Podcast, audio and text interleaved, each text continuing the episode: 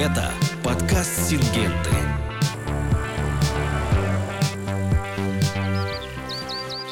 Здравствуйте, меня зовут Иван Безбородов, я менеджер по цифровому маркетингу, и вы слушаете подкаст Сингенты. Сегодня у нас э, в студии, в московской студии, находятся два человека, которые отвечают у нас э, за гербицидную защиту в компании Сингента. И, естественно, говорить мы будем о гербицидах. Э, у нас в студии менеджер по маркетингу Юлия Дунаева и технический эксперт по гербицидам Андрей Браилко. Коллеги, здравствуйте. Здравствуйте, коллеги. Привет, Иван. Так, значит, э, что мы сегодня обсудим? Ну, конечно же, мы будем обсуждать гербициды, но э, на чем, на какой культуре? На сои, как все уже, наверное, прочитали в названии нашего подкаста. И, наверное, э, я с разбегу спрошу вот прям, а почему соя? Вот почему? Почему именно соя, не подсолнечник, не кукуруза? Почему именно соя? Иван, с удовольствием отвечу на этот вопрос. А, очень приятно, что мы сегодня обсуждаем именно сою. А, эта культура заслуживает э, отдельной темы, отдельного обсуждения. Мы можем сказать, что эта культура, масличная культура сейчас номер два в России. А, конечно, она не догнала еще по площадям подсолнечник, масличную культуру номер один, но заняла почетное второе место. Не в этом сезоне, она давно занимает уже второе место, но этот сезон для сои был выдающимся. Почему? Потому что площади составили 3,5 миллиона гектар – и это действительно рекорд. Рекорд по площадям. Другие масличные культуры далеко отстают от сои. То есть мы видим, насколько соя важна, насколько большие площади. А вот вообще, если динамику посмотреть, историческую перспективу копнуть, насколько, ну, вообще в соя в России, когда появилась, и что, собственно, э, ну, понятное дело, сейчас вот динамика такая, а что было там 10 лет, 15 лет назад? А, да, сейчас я добавлю. А, хотелось бы отметить еще такой момент, что, конечно, соя исторически, а, так сложилось исторически, что эта культура активно развивалась на Дальнем Востоке. То есть без нее в оборотах на Дальнем Востоке никуда. Но в последние годы заметен активный рост сои в Центральном Черноземье. И теперь уже в Центральном Черноземье практически невозможно представить севообороты без сои.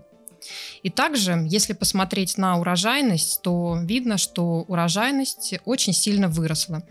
А, около 30 лет назад урожайность была менее тонны. А, а сейчас уже составляет э, полторы тонны, 1,6 э, тонны с гектара. И э, сейчас уборочная кампания затягивается, но первые цифры уборки тоже большие, то есть порядка 1,8 тонн с гектара. Ну, возможно, будет меньше, но в целом мы видим, какая положительная динамика по сое, по, вернее, по урожайности. Угу. А вот если говорим э, про сою сравнительно Дальний Восток и Центральное Черноземье, можно сказать, насколько, ну, как бы, в чем отличие в именно в э, урожайности? Сейчас обсудим эту тему. Здесь э, хотелось бы добавить еще немножечко о площадях, что, например, 30 лет назад а, площади составляли в России где-то 0,6 миллиона гектар. А, и такой скачок, значительный скачок произошел в 2010 году с 0,8 миллиона гектар до 1,2 миллиона гектар. И с 2010 года мы наблюдаем постоянный ежегодный рост площадей под соей. А, и если смотреть на всю площадь, то 41% площадей а, от всего количества площадей сосредоточен в центральном Черноземье и около 37% площадей сосредоточено на Дальнем Востоке. А, когда-то была другая динамика, то есть Дальний Восток лидировал, а сейчас ситуация поменялась. Так, а где другие проценты? 37 плюс 41 это около 70, там, около 80 процентов. А, да, около 80%, но интерес к сое повышенный и в других регионах, поэтому а, где, где можем найти оставшиеся площади, то есть это, конечно же, регион юг, а, там культура тоже традиционно возделывается, правда, площади не такие большие, и в других регионах, например, в Поволжье, в этом году повышенный интерес к сое и рост площадей в Поволжье. То есть э, аграрии задают вопросы по возделыванию сои, то есть высокий интерес а, к данной культуре и в Поволжье также. Ну а почему вот именно гербициды мы сегодня затрагиваем по сое? Почему а, для этой культуры они являются, получается, ну как бы краеугольным камнем урожайности, получения хорошего урожая или как? А, действительно, на сое применяются различные продукты, различные средства защиты растений. Это и продукты для обработки семян, и фунгициды, и инсектициды, но сегодня мы обсуждаем именно гербициды. Обсуждаем мы их потому, что гербициды – это база. И э, без гербицидов потери урожайности могут составлять 50% и более. И никто не будет спорить, что без гербицидов невозможно вырастить сою. А, если посмотреть в целом на рынок средств защиты растений, то гербициды на сое один из самых значимых сегментов. А, он уступает только фунгицидам на зерновых культурах. То есть, э, ну вот это еще раз подчеркивает то, что в России ни один гектар сои не выращивается без гербицидов. И если посмотреть более детально уже на рынок средств защиты растений, применяемых на сое, гербициды составляют более 90%. Но, конечно, э, другие сегменты также важны, другие продукты, и, возможно, это будет интересная тема для следующих подкастов. Угу. А 90% это у нас условно именно от площадей? Которые вот засеваются соей? А, нет, 90% средств из всех средств, затрачиваемых на покупку средств защиты растений, 90% а, приходится на гербициды. Так вот, почему соеводы должны слушать обязательно этот подкаст. Обязательно. Хорошо. Андрей, скажи, пожалуйста, вот ты как эксперт, почему и когда соя нуждается вот именно в гербицидной защите и от каких сорняков, наверное, стоит сказать, где больше всего э, эта защита нужна? Правильный, хороший вопрос. Действительно, соя культура нежная, она э, слабо конкурирует с сорняками на начальных этапах роста и развития, потому что, с одной стороны, развивается довольно медленно, и по сравнению с многими сорняками, которые актуальны для сои, она требует высоких температур. То есть э, сорняки, которые всходят раньше, они ее э, очень часто обгоняют. Но критическим периодом для э, развития сои является э, интервал фаз роста от первого до третьего тройчатого листа. Этот период неспроста называется гербокритическим, и, наверное, люди, которые соей занимаются, сталкивались с таким термином. То есть это такой период, когда соя максимально э, восприимчива к присутствию сорняков, и э, когда она максимально страдает от э, их э, жизнедеятельности, ну то есть э, от конкуренции с ними за факторы жизни, за свет, за воду, за элементы минерального питания. Собственно говоря, начиная с фазы 4-5 троечатых листьев, соя уже сама э, прекрасно конкурирует с сорняками, потому что она набирает э, большую надземную массу, формирует мощные корни, и э, наша задача основная защитить ее вот именно на начальных вот этих этапах э, роста и развития. Ну, сорняки-то какие? А, сорняки какие?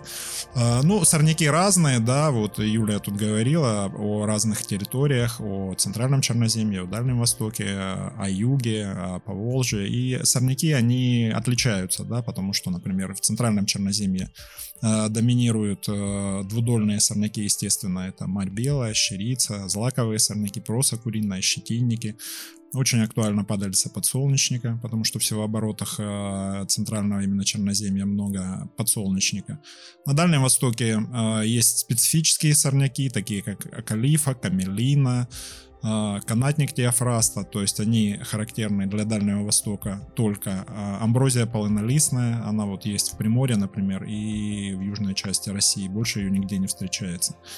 Ну, то есть вот это обилие сорняков и э, различие видового их состава дает большое пространство для творчества агрономам, которые занимаются соей. Ну и, соответственно, с одной стороны усложняет работу, а с другой стороны, ну, не позволяет заскучать.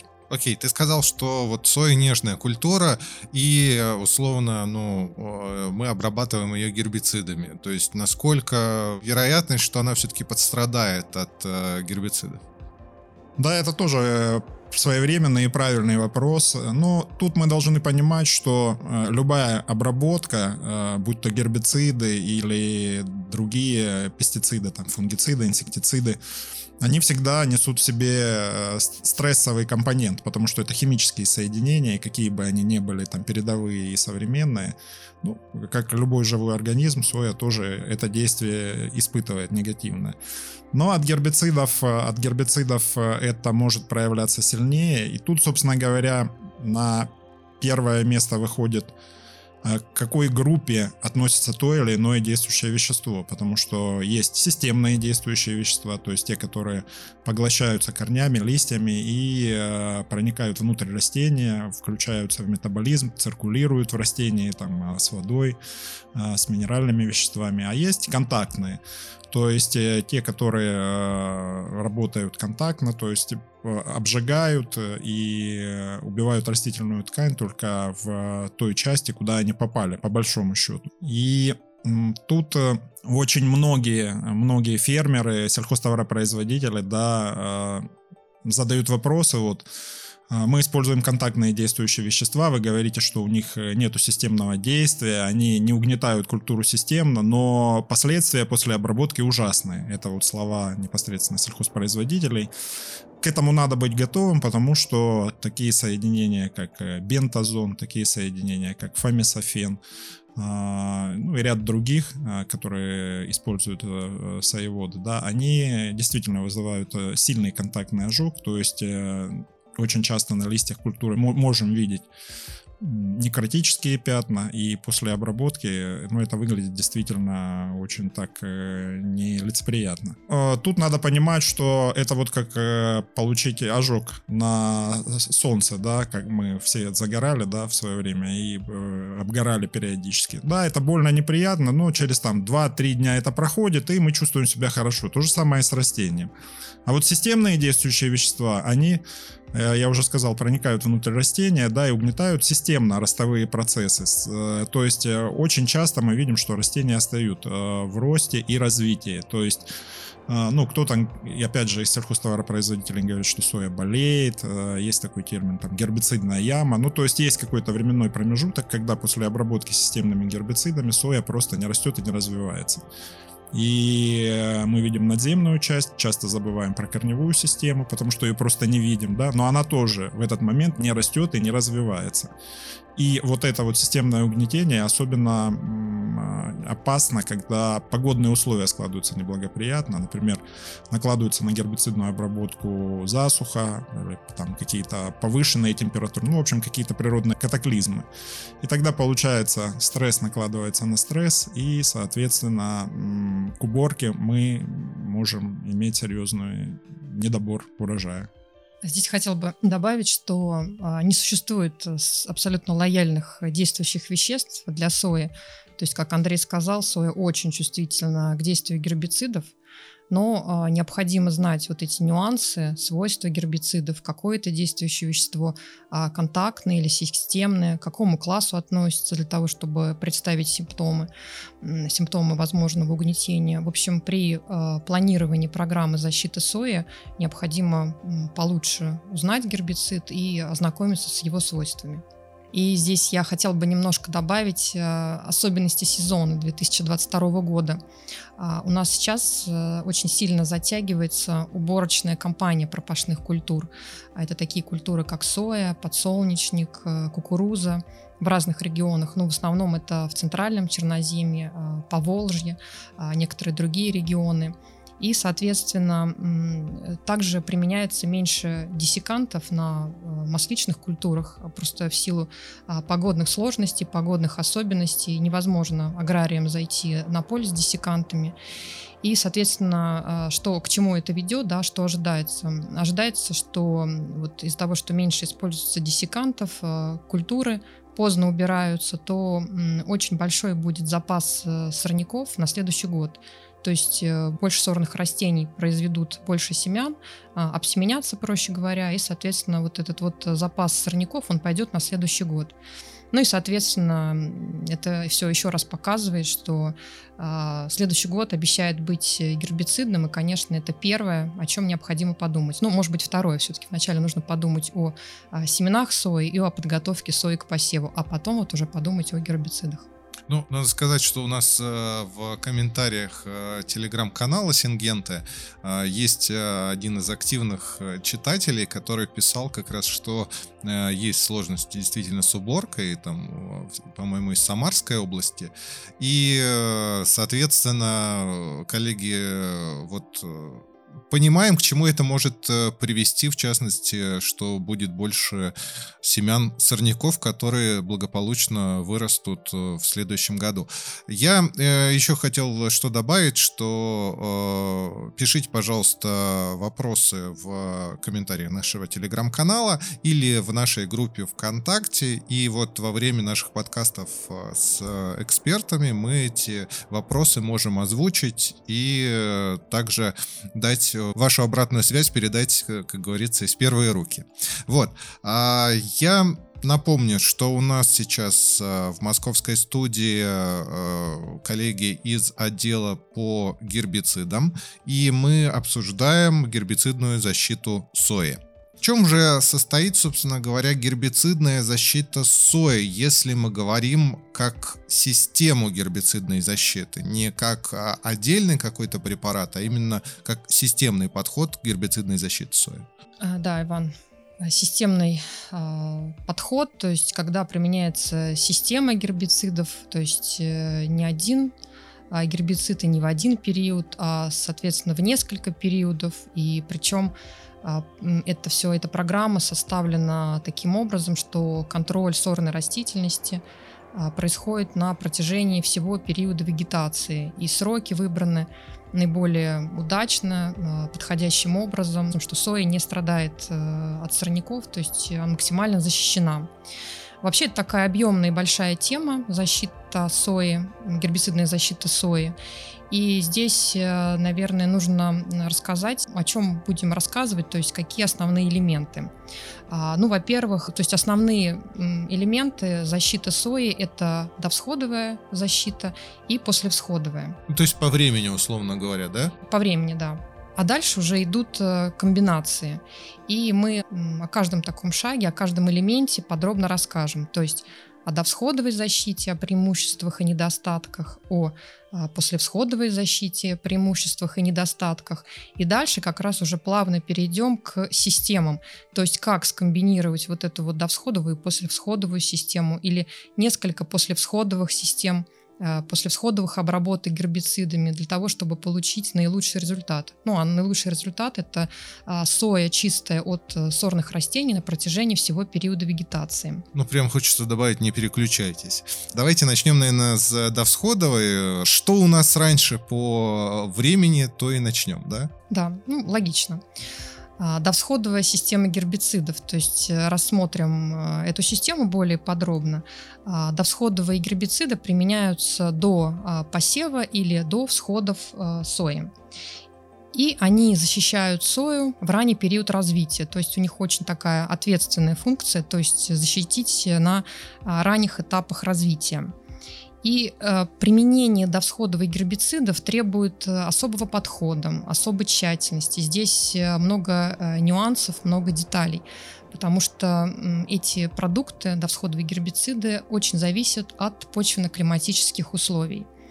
И, конечно, э, иногда действительно в засушливых условиях э, есть такие случаи, когда э, довсходовые гербициды не работают, то есть не получают сельхозтоваропроизводители отдачи от этого приема или низкая эффективность. Вот. Но э, все-таки таких случаев меньше количество при э, соблюдении определенных правил э, довсходовые гербициды работают. И много раз было замечено, что если э, в системе гербицидной обработки сои присутствуют довсходовые э, гербициды, то урожайность выше. Я хотел уточнить, ну вот условно э, представляю сейчас в голове такую вот как бы схемочку. То есть у нас вот э, как вегетация сои, то есть довсходовая, а после всходовая получается защита, и потом у нас, наверное, десикант тоже идет, да, когда мы там сою к уборке готовим. Да-да-да. Экспертное мнение. Давайте предлагаю расставить акценты, да, чтобы было мы на одном языке общались и наши слушатели, ну, не запутались в наших вот этих э, терминологических э, особенностях, да. То есть довсходовые гербициды, довсходовые схемы, о которых мы говорим, это то, что применяется до э, всходов культуры. То есть это гербициды, которые вносятся до э, посева или до всходов, уже после посева. Есть разные моменты. То есть э, это те гербициды, которые мы вносим, когда соя не появилась на поверхности почвы. Все послевсходовые гербициды и послевсходовые системы это те системы и гербициды, которые применяются уже после того, когда мы можем с вами видеть всходы сои на поверхности. В этом а, собственно говоря, и э, различия, да. То, что вот э, Юлия начала говорить про э, довсходовые гербициды, довсходовые системы, это очень важно, потому что я рассказывал о гербокритическом периоде, о том, что соя слабо конкурирует с сорняками на начальных этапах роста и развития. И вот использование как раз довсходовых гербицидов позволяет и обеспечивает ту самую частоту соевых посевов от сорняков и обеспечивает рост и развитие сои без конкуренции со стороны сорняков. То есть это очень важно. Если внесение довсходовых гербицидов рассматривать только как один прием, который мы используем, да, есть такие такие хозяйства, есть такие поля э, в России нашей необъятной, где можно обойтись только довсходовыми гербицидами, да, то э, они, собственно говоря, позволяют э, расти и развиваться сою без сорняков до фазы 4 пяти троечатых листьев. То есть до того момента, когда соя уже сама начинает конкурировать, да. Но это должны быть определенные условия. То есть вот то, о чем говорила Юля, это погодные условия должны быть благоприятные. То есть влага должна быть в почве или дождь должен быть э, в краткосрочной перспективе после внесения гербицидов, да, чтобы они э, были активированы. Потому что влага это тот элемент, который активирует, да, почвенные гербициды. Ну и, собственно говоря, если почва подготовлена хорошо, нету растительных остатков, э, если густота посевов достаточно а, хорошая, то есть э, семена высевались обработанные хорошими препаратами для защиты, то есть э, и поле чистое от сорняков, в первую очередь от многолетних. На таких полях, да, действительно, мы можем обойтись только однократным внесением довсходовых гербицидов. Но это очень выборочно, это очень ограниченное число, но такие поля и прецеденты вообще они есть. Угу. В нашей богатой и необъятной. Так точно. Да, вот Андрей добавил совершенно верно э, и правильно. Вот. И я, я бы хотела подытожить, что... А, то есть ранняя защита действительно важна, Потери урожайности от сорняков, возникающие в ранний период роста сои, потом не компенсируются контролем сорняков на более поздних этапах развития после всходовыми гербицидами. Угу. И еще также вот э, действительно довсходовые гербициды э, требуют таких нюансов, а, и почва должна быть хорошо подготовлена, и влага а, должна быть в достаточном количестве. Вот. И в свое время специалисты компании Сингента сделали такой интересный труд, э, который называется «Семь золотых правил для работы с почвенными гербицидами». Его можно найти в интернете, если прямо так вот... Да, на нашем сайте или на YouTube-канале там есть красивый мультик, который можно визуализировать для себя и запомнить. С одной стороны, это обычные правила, ничего там сверхъестественного нет, но они просто структурированы, еще просто раз э, помогут напомнить, на что нужно обратить внимание при применении всходовых гербицидов. Коллеги, ну и чтобы подытожить эту тему, да, и добавить ложку дегтя, потому что мы вот так вот обсуждаем, да, все хорошо, ну, действительно, есть какая-то привязка к почвенным условиям, там, к разделке почвы, к наличию растительных остатков, да, все хорошо. Но у довсходовых гербицидов или у почвенных гербицидов есть э, один нюанс, на который надо обращать обязательно внимание. Это то, что некоторые действующие вещества при избыточном количестве осадков, которые могут выпадать после их внесения, они могут э, промываться.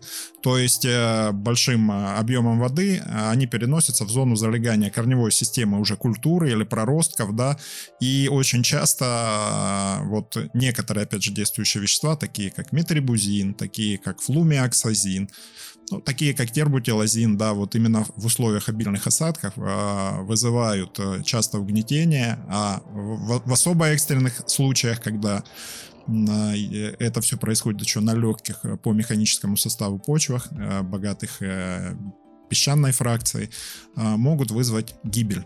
А, то есть об этом тоже надо помнить, и если ваше землепользование или ваши посевы сои находятся именно вот а, в зонах залегания легких таких почв, о которых я сказал, где гумуса меньше 3%, то а, надо быть очень осторожным с выбором действующих веществ, как бы немножко быть проактивным, да, понимая, что спрогнозировать, э, сколько миллиметров осадков выпадет, да, очень трудно. То есть, поэтому, коллеги, пожалуйста, на этот момент тоже обращайте внимание. Я так правильно понимаю, что что довсходовые гербициды требуют э, из-за вот своего внесения именно в почву высоких норм расхода. Отчасти это так, отчасти может быть не совсем, потому что ну, разные действующие вещества, у них разная активность, да, разные препаративные формы. Например, если мы возьмем э, гербицид Гарда Голд компании Сингента довсходовый, который зарегистрирован на сое, да, норма э, расхода у него 3,5-4,5 литра на гектар, то есть она довольно-таки высокая. И два действующих вещества входят, входят в состав этого гербицида, контролируется спектр злаковых и двудольных сорняков, и вот ну, норма расхода большая большая. А есть, например, такой гербицид, как э, на основе действующего вещества флумиоксазин. Он тоже довсходово используется. У него норма расхода 100-120 граммов, если я не ошибаюсь, максимальная 102. Ну, то есть э, всего ничего, да, по сравнению с вот этими литрами. Поэтому, ну, все по-разному. Э, характеристики, нормы эти надо, естественно, знать. И, я же говорю, ну, быть готовыми к разным ситуациям в поле. Понятно. Каждый агроном немножечко э, астроном, астролог и синоптик. Все в одном месте. Хорошо. Так, э, хорошо поговорили про довсходовую систему защиты. Э, теперь у нас следующая послевсходовая, правильно? А, да, послевсходовая система, это же опять, э, если мы будем э, немножко абстрагироваться от производства, это система использования уже гербицидов, да, как я и сказал, э, после того момента, когда мы видим э, всходы сои на поверхности. Опять же, в, в ряде хозяйств в силу того, что не удается внести э, довсходовые гербициды, или в силу того, что там ограничены они техникой, ну или экономически разными факторами, приходится применять только одну обработку по всходам сои. И мы сейчас, естественно, говорим о внесении противодвудольных гербицидов. Потому что соя у нас культура двудольная, и основную проблему в ее посевах составляют двудольные сорняки. Да? Со злаковыми сорняками э, побороться в сое не проблема, и в принципе гербициды, которые используются, они это позволяют сделать. Да? Они никак не привязаны к фазе роста и развития культуры в своих регламентах, да, и мы просто, ну, когда посчитаем нужным, целесообразным, да, можем внести их и не заморачиваться на этот момент. Противодвудольные гербициды, они, как правило, привязаны к фазам роста и развития сои, э, ну, для того, чтобы соя страдала меньше, э, во-первых, да, от гербицидов, э, и чтобы они не угнетали ростовые процессы. Так вот, э, послевсходовая система, э, она тоже имеет место быть как самодостаточная, но она не всегда, не всегда э, позволяет решать те проблемы, которые есть. я скажу почему, если ее рассматривать вот, да, отдельно. Ну, во-первых, как я уже сказал, ряд сорняков, двудольных сорняков, они начинают свое рост и развитие при низких, более низких температурах, чем соя. Если соя, оптимальная температура температура для прорастания сои это ну, 10 и выше, там 12 градусов, до 10, 12, 14 градусов, то, например, марь белая, она начинает прорастать при температуре плюс 2-3. Щерица, она начинает прорастать при температуре там 3-4 градуса Цельсия. Обгоняют на старте. Да, они обгоняют на старте, абсолютно верно. И потом, когда мы видим только проростки сои, да, э, вот эти сорняки, о которых я сказал, их э, гораздо больше. Ну, это основные такие, вредоносные. Они уже формируют там, когда два листа, когда три листа, четыре листа. То есть все зависит от погоды. И если мы не применили довсходовые гербициды, то э, и нацелены на применение только после всходовой системы однократной, то мы выходим на поле и понимаем, ага, соя у нас еще там маленькая, да, она там не сформировала или сформировала только там примордиальные листья, а сорняки, марь та же, уже там 6 листьев имеет. Наш выход какой, как агронома в такой ситуации? Увеличивать норму расхода гербицида. После всходового уже. Конечно, мы сейчас только после всходовых, да.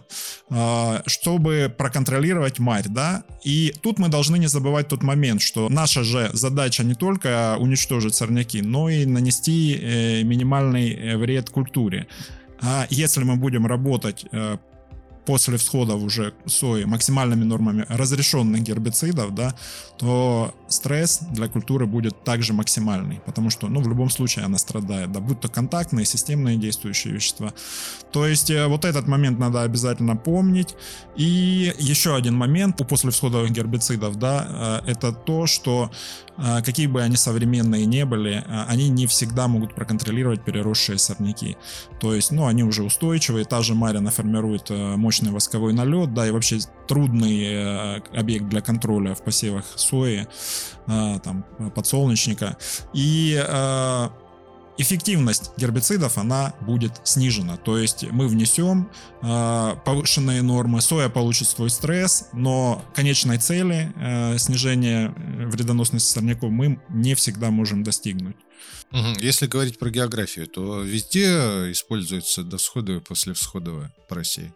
А, хороший вопрос. Тут э, все больше, да, она применяется, можем мы видеть ее применение в разных э, локациях, да, но э, больше все-таки это ситуации, когда вот хозяйства ограничены, да, финансово, техническим вооружением, или погодные условия, например, не позволяют э, зайти в поле и провести обработку. Как вот э, Юля говорила, в этом сезоне э, он был такой специфический, была затяжная холодная весна по всей России, выпадали осадки где-то очень активно, и просто сорняки перерастали, а у хозяйства не было возможности, ну, зайти в поле из-за того, что было много осадков, да, и чисто технически внести. Они были вынуждены уходить на послевсходовые системы послевсходовые гербициды действительно а, такой распространенный прием. Если, например, довсходовые гербициды преимущественно применяются на Дальнем Востоке, в силу того, что климатические условия позволяют влаги очень много, а, хотя в последние годы в Центральном Черноземье происходит развитие а, довсходового сегмента по мере э, интенсификации сои, но, значит, почему так много и так часто применяются именно после всходовых гербицидов? А, потому что уже непосредственно видна соя, видны сорняки, и обработка происходит, э, что называется, не вслепую. То есть э, все все видят, видят проблему. А, но, с другой стороны, как мы уже ранее озвучили, лучше до этой проблемы не доводить и начинать бороться с сорняками раньше. А, и еще один такой момент, касающийся применения после всходовых гербицидов. Вот, как Андрей сказал, на сое действительно а, очень развито применение после всходовых противодвудольных гербицидов. Это продукты на основе действующего вещества бентазон, фомисофен и некоторые другие. Ну, вот это вот э, самые распространенные. А, то есть применяются послевсходовые противодвудольные гербициды для контроля с двудольными сорняками, с однолетними двудольными сорняками преимущественно. А, это одна группа, самая крупная. А, вторая группа поменьше, ну, тоже развивается. Это действующие, то есть это продукты, которые а, уничтожают как двудольные, так и злаковые сорняки. И, как правило, сюда входят э, действующие вещества из группы имидозоленонов, то есть имозамокс, имозитопир, такие действующие вещества. И третья группа продуктов – это так называемые граминициды, то есть для контроля исключительно злаковых сорняков. Например, например, а, такие действующие вещества, как флуазифоп, бутил, клетодим и так далее. То есть их большое множество. Окей. А, очень много красивых и непонятных э, лично мне, как человеку без агрономического образования, слов, но я надеюсь, что наши слушатели прекрасно разбираются во всех действующих веществах и понимают, о чем идет речь. А, я хотел э, вот что спросить. У нас э, чаще всего, ну вот, если мы говорим про тушение пожара, бывает так, что условно человек, допустим, обработал довсходовым там гербицидом, а потом по всходовым и, скажем, а, еще там что-то выросло. Он может еще раз обработать. То есть а, насколько однократное, насколько многократное применение каких гербицидов у нас есть? Ну, мы как раз, э, Иван, а, рассмотрели такие два базовых приема, да, это внесение довсходовых гербицидов и внесение послевсходовых гербицидов. Вот, а теперь мы уже переходим к рассмотрению комбинаций. То есть, ну, как правило, вот одного приема либо то, либо то бывает недостаточно. А, то есть в зависимости от ситуации нужно, ситуация на поле, в зависимости от волн, сорняков, требуется а, применять гербициды несколько раз. А, по мере интенсификации развития сои, то есть мы видим, что площадей так очень много, и иногда некуда уже больше расширяться, поэтому сельхозтоваропроизводители хотят, ну это нормальное такое желание, с единицы площади получить большую отдачу от, от сои. И, соответственно, они усложняют э, гербицидные схемы, ну, естественно, а, с учетом ситуации на поле.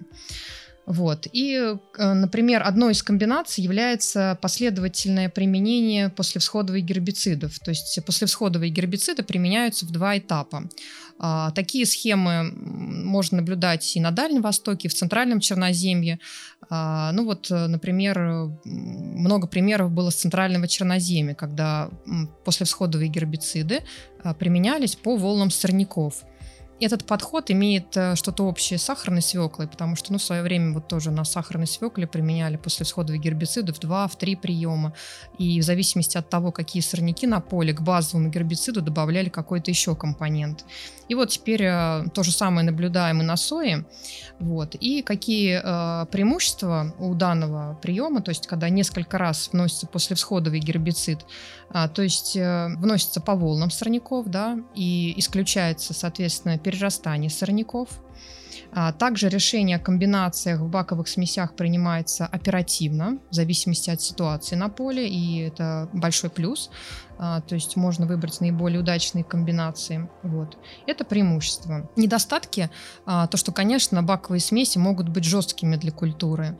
И а, вот такие сближенные обработки могут вызывать э, риск фитотоксичности.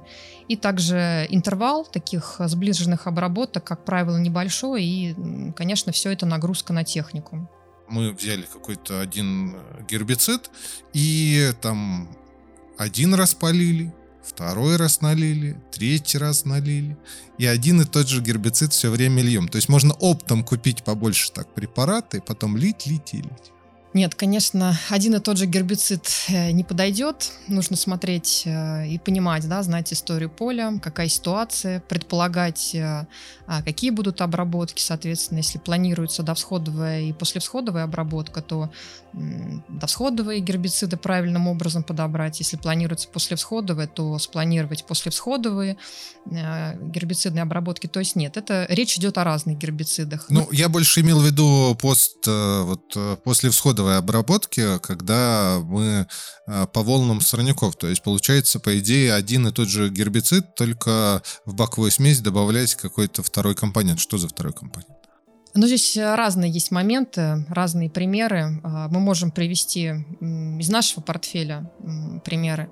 А, например, э, значит, мы говорим о применении послевсходовых гербицидов по волнам сорняков. Например, есть у нас э, такой продукт Витблок Плюс, и у действующего вещества есть как фолиарные действия, так и остаточные почвенные действия. И регламент у данного продукта применения от э, всходов сои до второго троечного листа.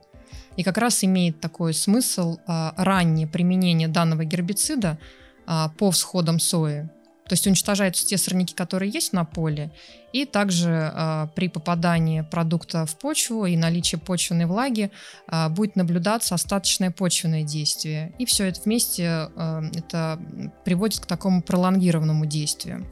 Вот. А потом уже, например, по мере появления второй волны сорняков мы рекомендуем применять э, продукт с другим действующим веществом Ивентус.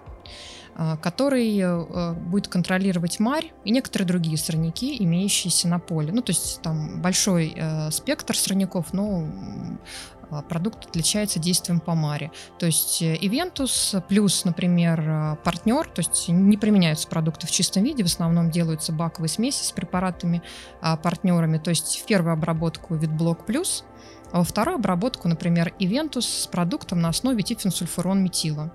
И вот получается такая послевсходовая схема, которая э, защищает сою в гербокритический период, защищает позже и решает проблемы с засоренностью. Какая схема-то у нас самая оптимальная получается? Про оптимальные схемы я тут просто хотел добавить, да, что вот э, мы начали тему как раз э, систем и последовательного применения. Вот Юля рассказала об одной из систем, да, это когда после всходов применяется ранняя обработка тем же препаратом Витблок Плюс, и потом вторая уже позже, по следующим генерациям сорняков. Тут есть еще одна система, да, это комбинация как раз до всходовых гербицидов и обработка уже фолиарным гербицидом, а, ну, как правило, комбинацией, смесью баковой различных э, гербицидов пестицидов, да, уже по вегетации. У этой схемы тоже есть свои преимущества, я вот э, о них расскажу, а потом, наверное, ну, перейдем, может быть, к примерам уже более подробно, да, с, там, с названием продуктов.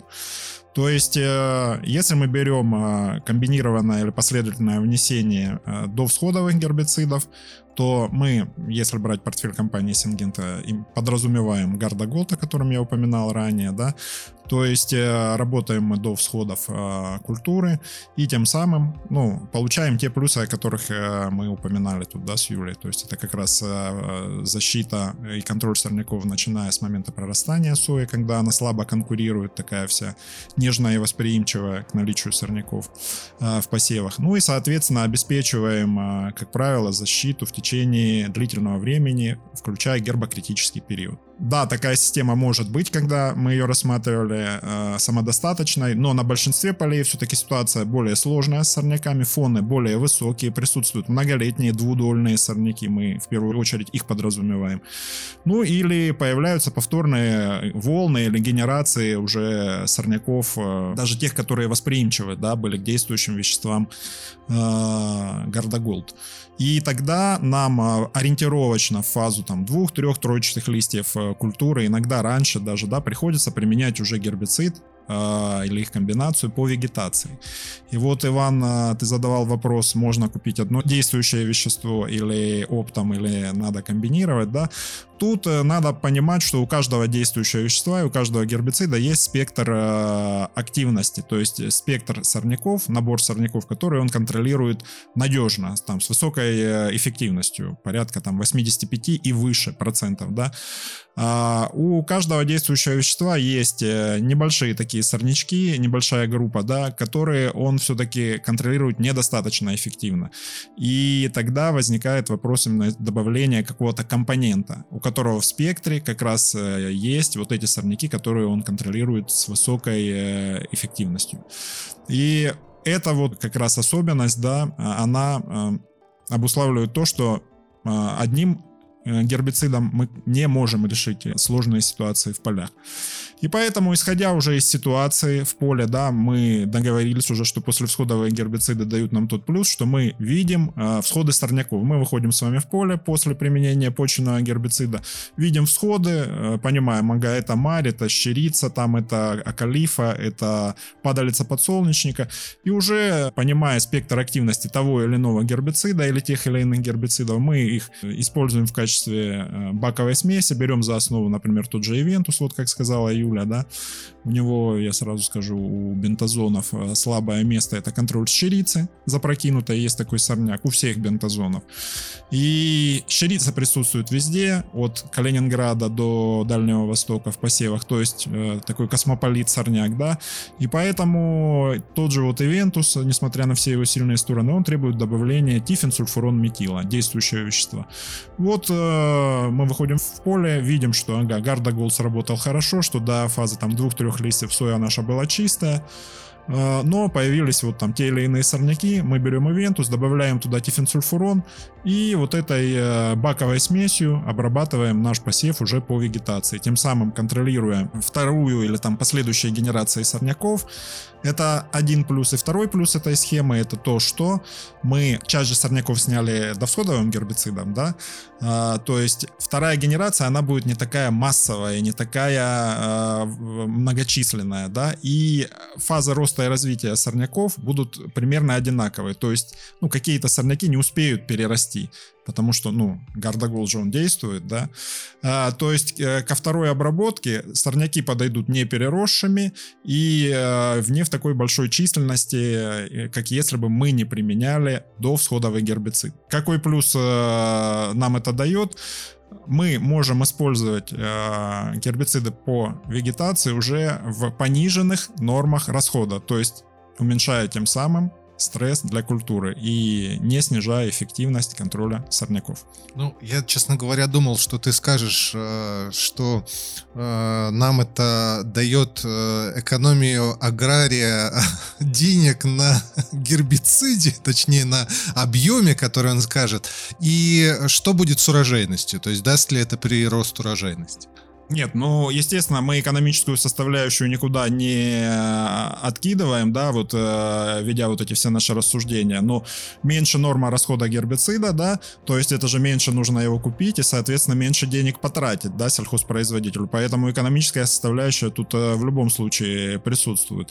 А с точки зрения урожайности, опять за счет того, что мы работаем низкими нормами, мы же еще и наносим меньше стресса культуре, то есть она меньше страдает, лучше развивается и более полноценно полноценно реализует потенциал продуктивности. Поэтому залогом использования вот этих вот двухступенчатых э, схем, вот той, о которой говорила Юля, то есть э, по вегетации две обработки или одна до всходов, одна после, это, естественно, высокая реализация продуктивности сои и высокий урожай и, соответственно, деньги, которые мы сможем получить э, с гектара.